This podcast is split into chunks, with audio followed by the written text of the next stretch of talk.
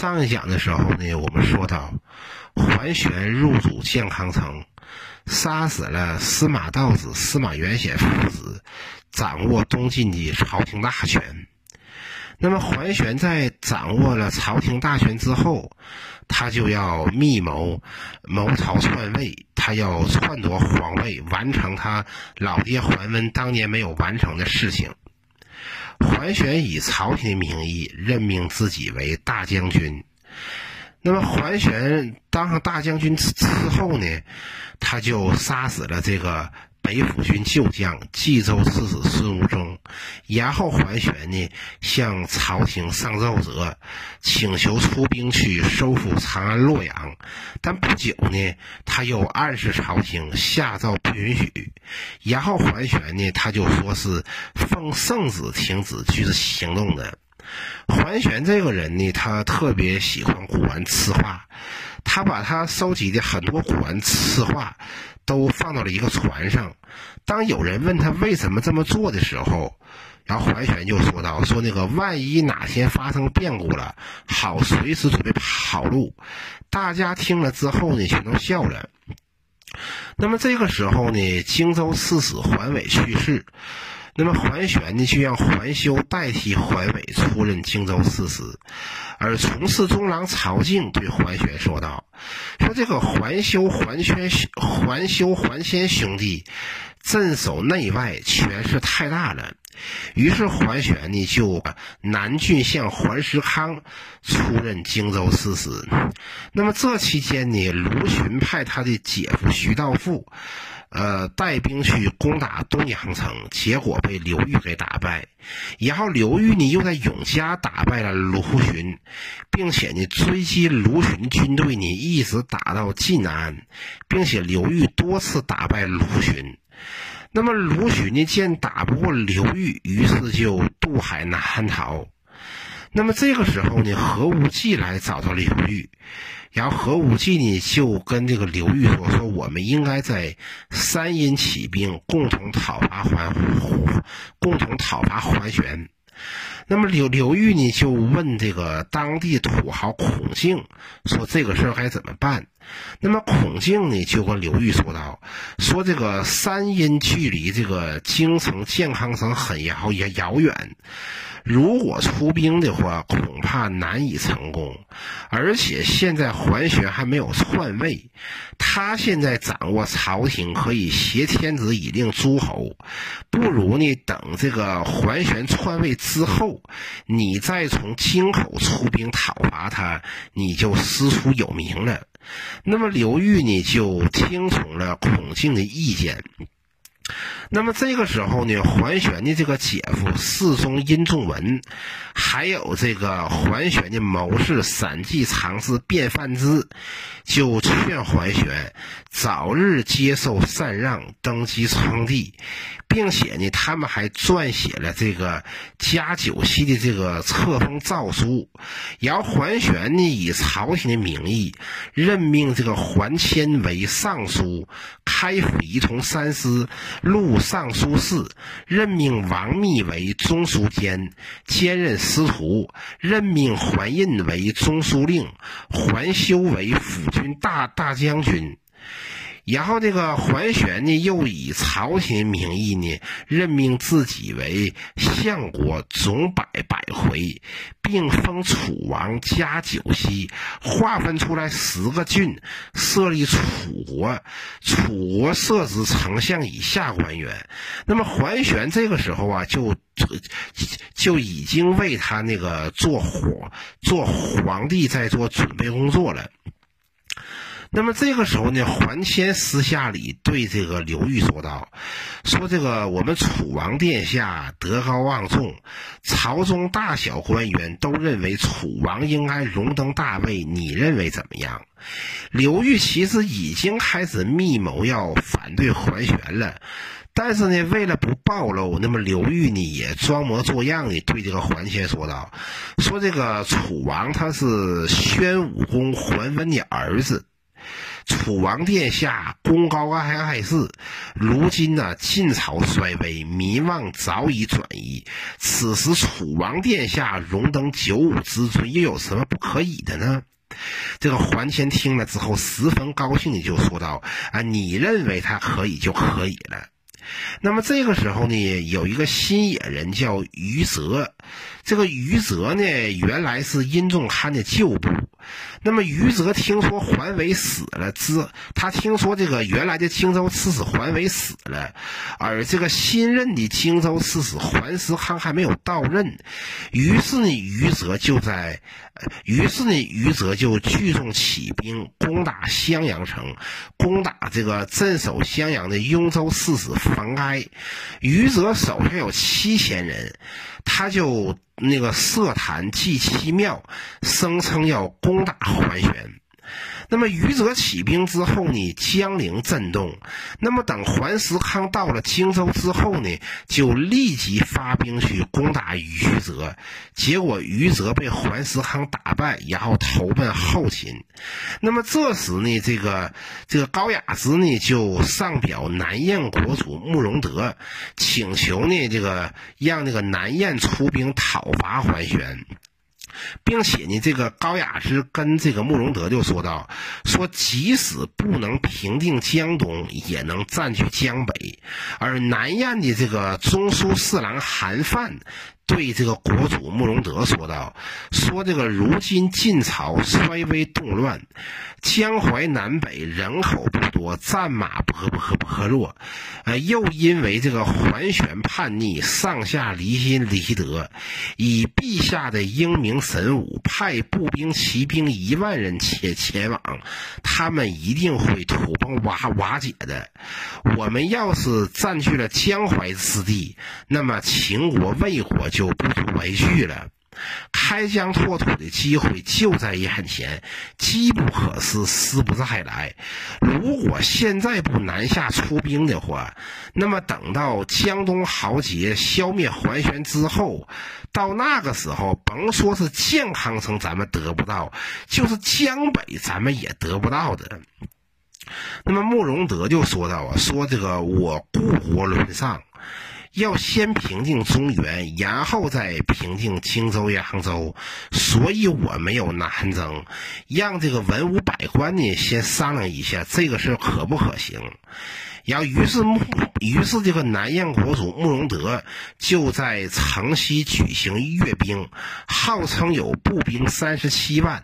战马五万三千匹，战车一万七千辆，呃，但是大臣们呢都认为这个桓玄刚刚得势，应该得这个慎重考虑，于是呢就停止了。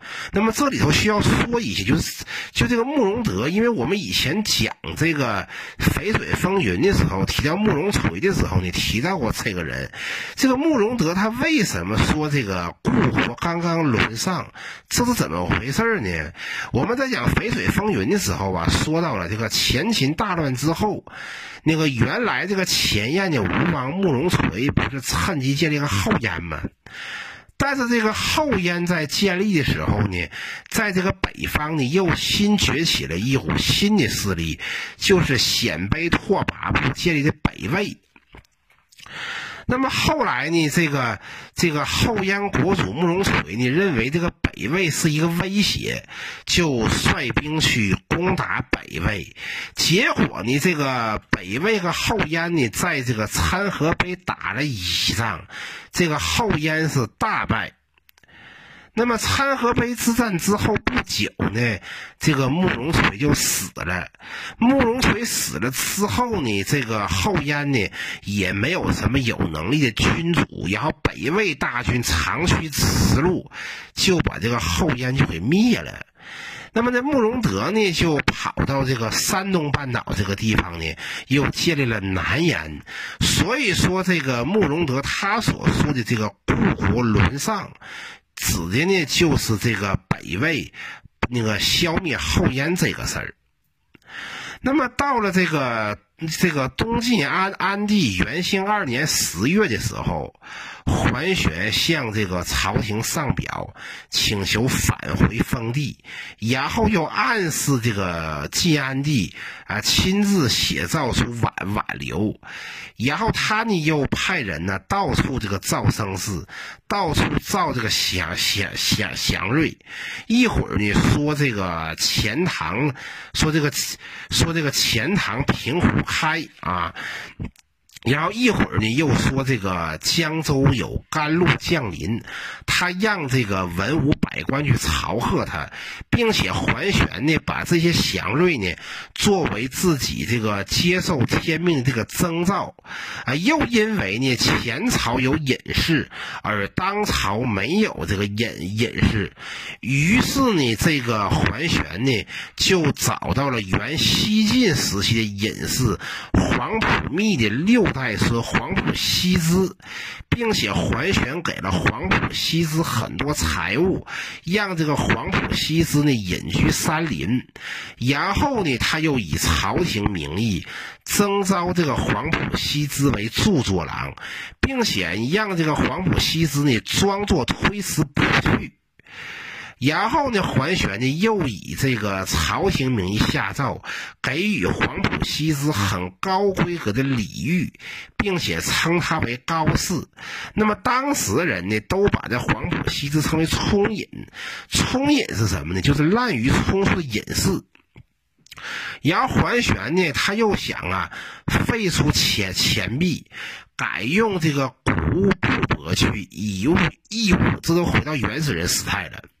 然后呢，这个桓玄呢，他还下令啊，恢复这个肉肉刑。嗯，那么桓玄呢，他这个人治理国家呢，根本就没有一个像样的规章制度，经常是朝令夕改。结果呢，这很多政策都无法实行。桓玄这个人呢，生性贪婪卑鄙，只要别人要有什么书法、绘画、金银财宝或是高档住宅，他都想方设法的巧取豪夺。他对于那些金银珠宝啊，那是爱不释手。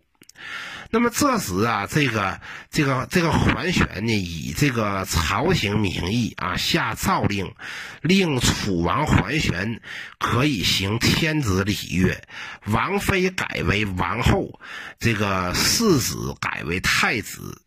然后这个卞范之等等人呢，就写这个禅位这个诏书，然后让这个临川王司马宝逼这个晋安帝呢，照着这个禅位诏书再抄写一遍。然后这个晋安帝呢，让这个太保兼司徒啊，奉上了就是奉上了皇帝的玉玉玺，并决定让位于楚王桓玄。那么晋安帝让位桓玄之后呢，他就离开宫殿，就住在永安阿汉宫。然后桓玄呢，又把这个晋朝历代皇帝这个牌位呢，都迁到了琅琊国。那么何皇后与也然后，并且桓玄呢，把这个何皇后还有琅琊王司马德文迁居到司徒府。那么，这个文武百官呢，到这个姑苏劝进，让桓玄做皇帝。那么元兴二年十二月初一的时候呢，桓玄在这个九井山北登坛筑台。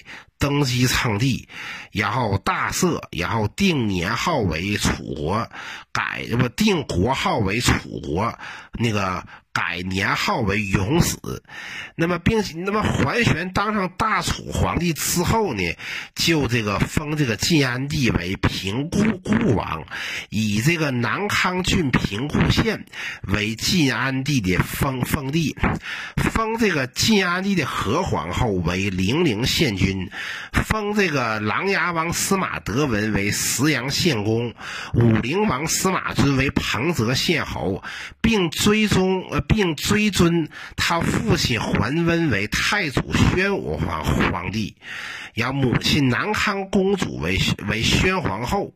封儿子桓生为豫章王，然后任命会稽内史王瑜为尚书仆射。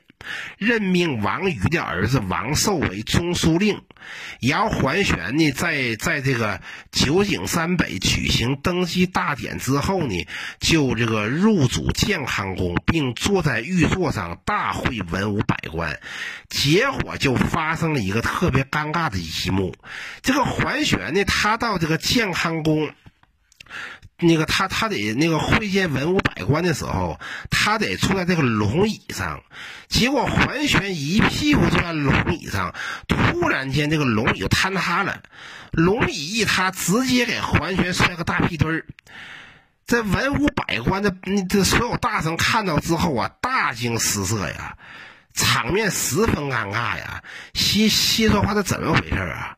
啊，这皇上第一天登基，龙椅就塌了啊！难道这龙椅是豆腐渣工程吗？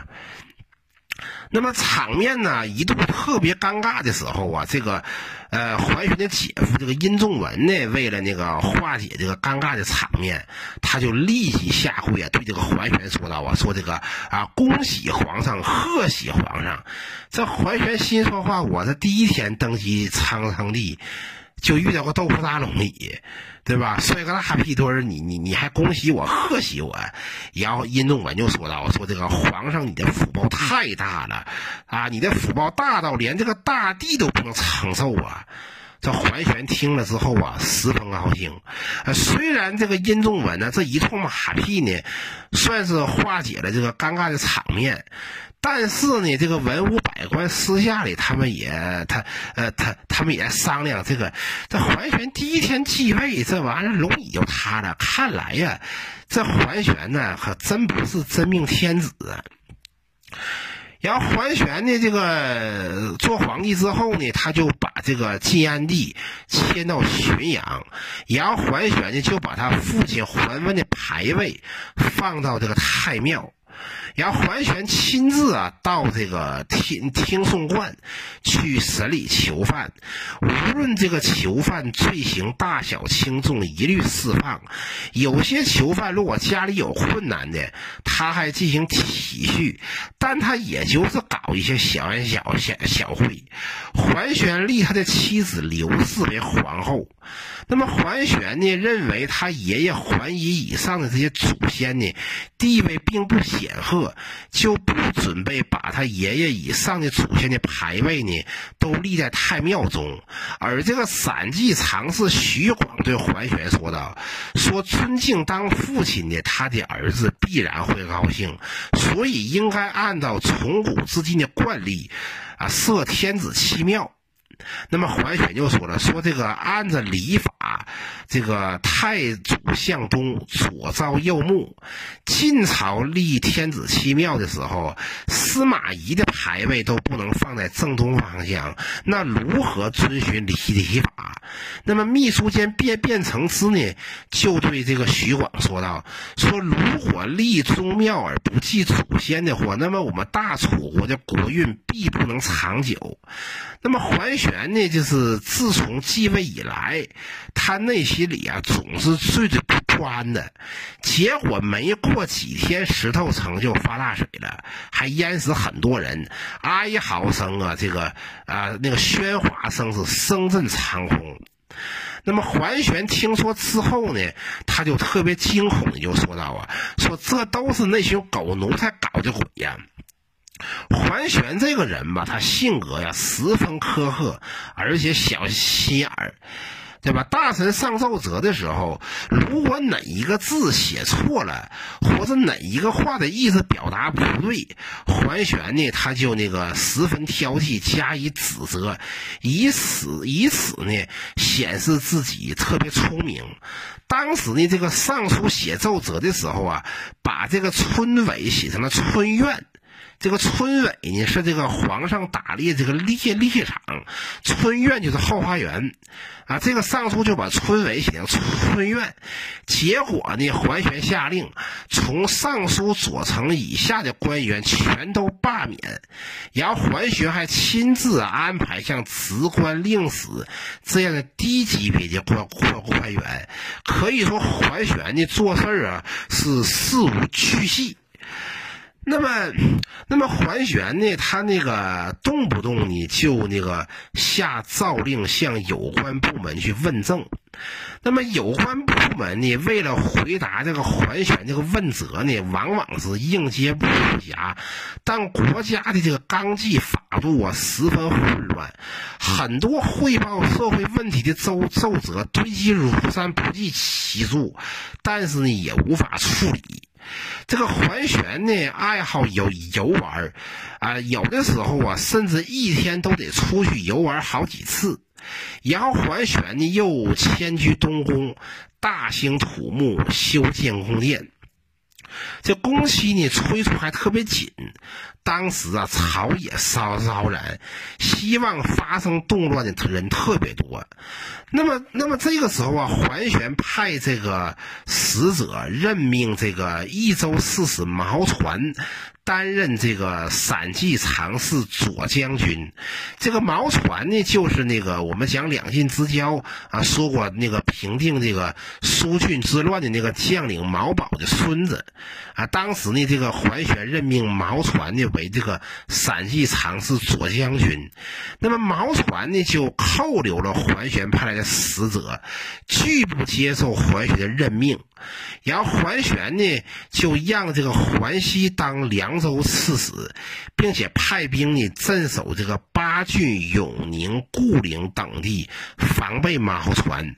那么毛传呢，就发布檄文，列举桓玄罪状，并且派这个巴东太守柳约之、建平太守罗素以及征虏司马曾纪曾纪之等人，那个率兵把桓熙给打败。了，并且率军驻扎在白帝城。那么刘裕呢？从这个徐兖二州刺史安成王桓修那里，呃，进入建康，而入入入朝。那么桓玄呢，就对这个王密就说道：“说刘裕这个人呢，风骨不同于常人，他一定是一个非凡的人。”那么桓玄每次出游的时候呢，都召见刘裕，并且给予刘裕特别优厚的赏赐。那么桓玄的皇后刘氏。见到刘裕之后呢，就对桓玄就说道：“说刘裕这个人呢，龙行虎步，我看呢，他这个人不是凡人。我认为刘裕他不会一辈子久居人下，不如呢早点把他给杀了。如果不杀掉刘裕的话，那么他早晚是个祸害。”那么桓玄呢，就跟这个皇后刘氏就说道：“说我想平定中原啊，正需要刘裕这样的人。等平定中原之后，再考虑如何处理刘裕吧。”那么桓玄呢，任命这个桓洪为青州刺史，镇守广陵；任命刁回为为豫州刺史，镇守溧阳。那么这时呢，刘裕和何无忌就坐船返回其其京口，并且密谋要复兴晋朝。那么刘迈的弟弟刘刘刘刘刘毅，这个时候呢，那个他们家在青口处。那么这个刘毅呢，他也去跟这个何无忌密谋讨伐桓玄。那么何无忌呢，跟这个刘毅就说道：“说这个，呃，桓家人呢，现在正在得势，我们应该怎么对对付他？”那么刘毅就说道：“说这个天下自有强弱，桓玄失道。”的，的桓玄思道，他即使现在强大，他以后也会变变弱。我现在愁的是，我们没有一个很合适的头领。然后何无忌就说道：“说这个天下草泽之中，也不是没有英英雄啊。”然后刘毅就说道：“说那个啊，所见者唯有刘裕。”然后何无忌笑而不答。然后何何无忌呢，就呃就告诉刘裕，然后这个刘裕呢，又与这个刘毅等人呢，就共同制定计谋，准备对付桓玄。那么平昌人孟孟昶是青州主簿，那么桓洪呢让这个孟昶来建康。桓玄看到孟昶之后呢，就十分高兴。然后桓玄就问这个刘迈，就说道：“说这个韩氏当中啊，能得到一个尚书郎郎，你和这个孟昶是老乡，你和他以前认认识吗？”然后这个李李李，但这个李刘麦呢，跟这个孟孟昶的关系吧，一向不怎么好。然后这个刘麦呢，就跟这个桓玄就说道：“说我在京口的时候。”没有听说过孟昶这个人有什么特殊才能，就听说过他们父子之间相互写诗赠诗。然后桓玄大笑而止。然后孟昶听说这个刘迈呀，在他在桓玄那边说他坏话之后呢，孟昶就怀恨在心，然后马上就回到了京口。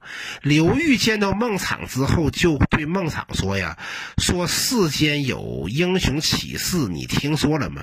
孟昶就说道：“今日的英雄有谁？当然是你刘裕了。”然后刘裕呢，跟就跟这个刘毅、何无忌、王元德、王王仲德，以及刘裕的弟弟刘道规，还有魏永之、高平谭、诸葛长民，以及河内太守辛护兴、杨威将军童厚之等人。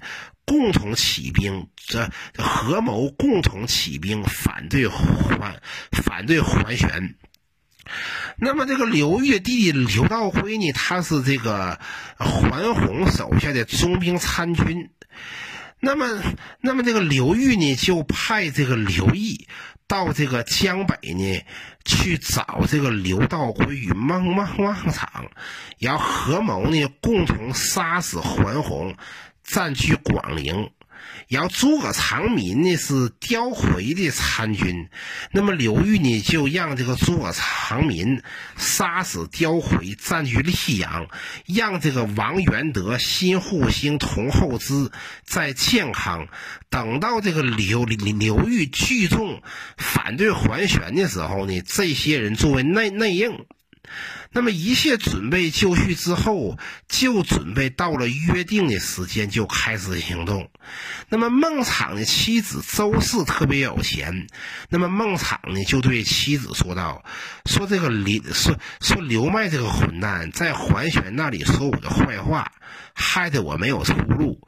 我决定呢要谋反。”希望你呢早点跟我离离婚，等我大富大贵的时候呢，咱们相见也不晚。那么那个周氏呢，就跟这个孟昶说道：“说你父母还欠债，你要干谋反的事儿，哪是我一个女人能阻止得了的呀？如如如果事情要是不成功，我也会在家中照顾一家老小的。你应该你应该得做好回不来的准备。”然后孟昶呢，就惆怅的坐下了很久才起来。然后周氏呢，就对孟昶就说道：“说我看你这个举止啊，你这种事情你都跟女人去商商量，你不过就是想得到一些财宝而而已。”然后周氏呢，就指自己肚子就说道：“说这个孩子就是卖掉了也不可惜。”然后周氏就给了孟昶很多财宝。孟昶弟弟孟乙的妻妻子是周氏堂妹。然后周氏呢就对他的堂妹就说道：“说我昨晚呢做梦，这个梦特别不吉利。我梦到就是门上的这个红色的物品呢都被取下来做压胜。那么这个孟昶那个。”那么周氏堂妹呢就相相相信了，并且认为呢这是军人的这个战袍。那么何无忌呢，在这个夜间呢，在屏风里起草这个讨伐桓玄的檄文。何无忌的母亲偷偷观察何无忌，哭着说道：“说我没有这个东海吕母明白呀，那个你这么做我对吧？你能这么做，我又有什么遗遗憾呢？这个东海的吕母是谁？东海的吕母就是当年那个呃新莽时期反对王莽的这么几个人。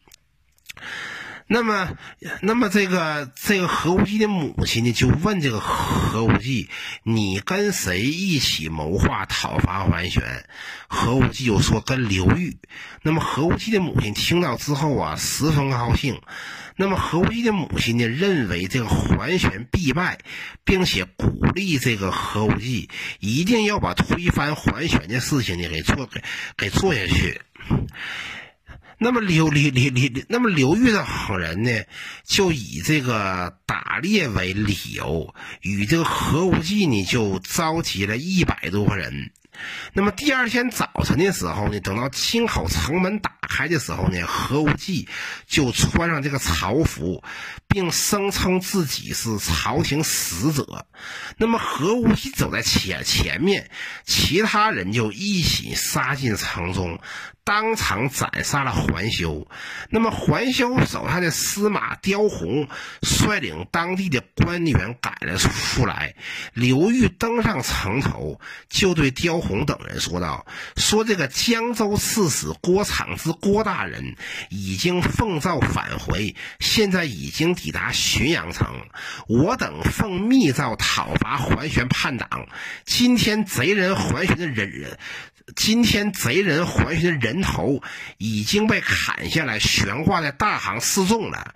各位不都是大晋朝的大臣吗？你们现在都来做做什么？那么刁宏等人呢，就就相信刘刘裕的话，然后就退走了。那么刘裕呢，就问这个何无忌说：“我们现在呀，急需一个军师，上哪去找这个人？”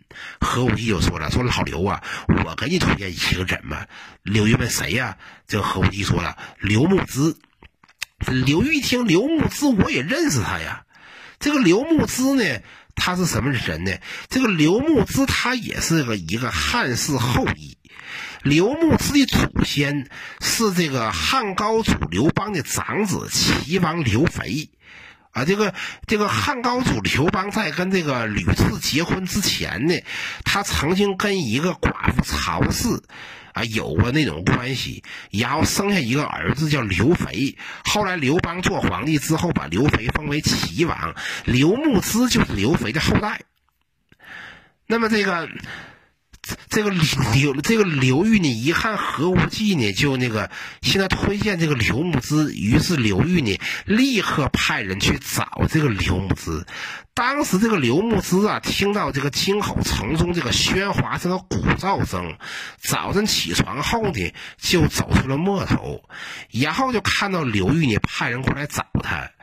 这刘牧之一看刘裕派人过来找他，他呢也那个很久没有说话，然后刘牧之就返回房间，穿了个破旧的衣服呢来见这个刘裕。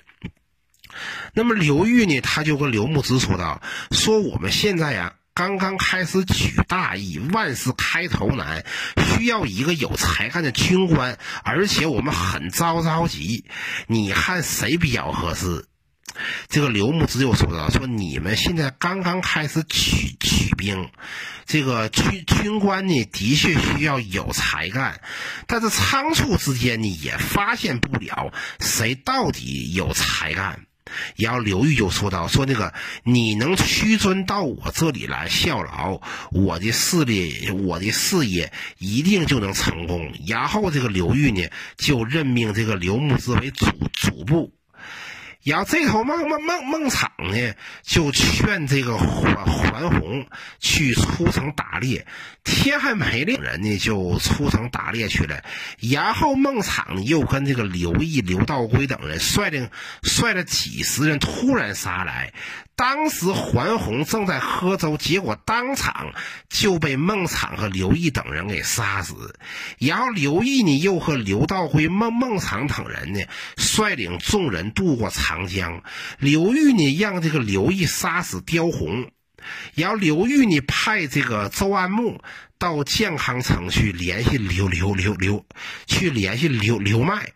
那么刘迈呢，虽然表面上答应了。但是心里头却很紧张，周安木呢怕这个事情啊被刘迈给泄泄密，于是周安木就跑了。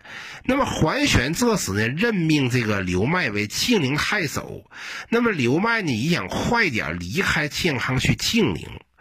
那么这个桓玄呢这时给刘麦写信就问到：说本那边情况怎么样？你最近跟刘玉见面都说了些什么事儿？这刘迈呀，以为是这个，以为是桓玄知道了刘裕图谋，结果呢，第二天早晨，这个刘迈就向桓玄告密，把刘裕要图谋反对桓玄的事情都告诉了桓玄。桓玄听到以后是大吃一惊，他先是封这个刘迈为崇安侯，后来呢，又以这个刘迈没有及时抓获周安牧为由，把这个刘迈给杀了。然后桓玄呢，又杀死了王元德、辛护星和童厚之等人。那么这个时候啊，这个反桓玄联盟推举刘裕为盟主，准备起兵讨伐桓玄。接下来又会发生什么事情呢？我们下讲再说。